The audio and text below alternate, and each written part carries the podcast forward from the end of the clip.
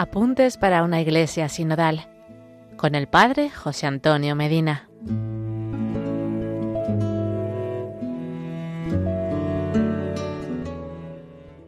Hola hermanos, seguimos compartiendo los apuntes para una iglesia sinodal para formarnos y poder seguir la llamada que el Santo Padre Francisco hace a toda la iglesia. Hoy reflexionaremos sobre las claves ignacianas para entender la sinodalidad. El Papa Francisco es hijo de la espiritualidad de San Ignacio, y desde esta espiritualidad vamos a buscar tres claves que nos pueden ayudar a implicarnos en la dinámica sinodal. Estas claves confirman la intuición de la Iglesia, del Papa, y nos presentan al Espíritu Santo iluminando este proceso.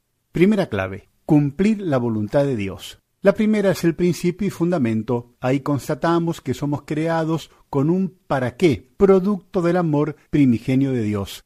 En este sentido, el propósito mayor de la sinodalidad no es una mejor eficacia en los procedimientos o métodos de nuestra Iglesia, tampoco la democratización de sus caminos, sino que se trata de buscar, discernir y responder al llamado para cumplir la voluntad de Dios. Por tanto, debemos preguntarnos, ¿Estoy abierto a una búsqueda genuina de la voluntad de Dios? ¿O tengo ya una resolución preestablecida de categorías ideológicas en mi visión de la Iglesia y del mundo? Segunda clave. Encarnación en la periferia.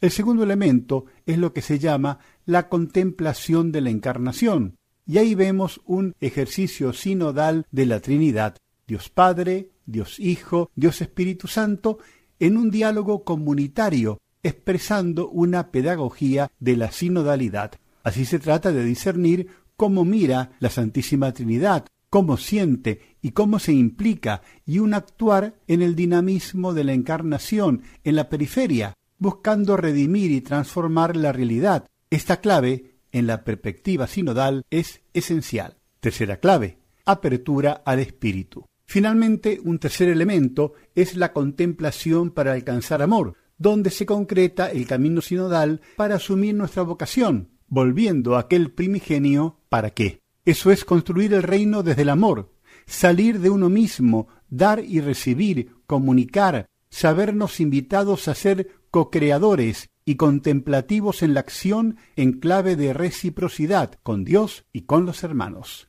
Resumiendo, si no hay un proceso de conversión interna, de apertura al espíritu, todas las claves de sinodalidad se pueden convertir en categorías intelectuales, pero si no producen esa conversión anhelada, esa perspectiva de cambio, de reforma, entonces quedará en palabras vacías. Hasta aquí llegamos por hoy. En el próximo episodio seguiremos conociendo más y mejor nuestros apuntes para una iglesia sinodal. Que Dios les bendiga y la Virgen Santa les proteja.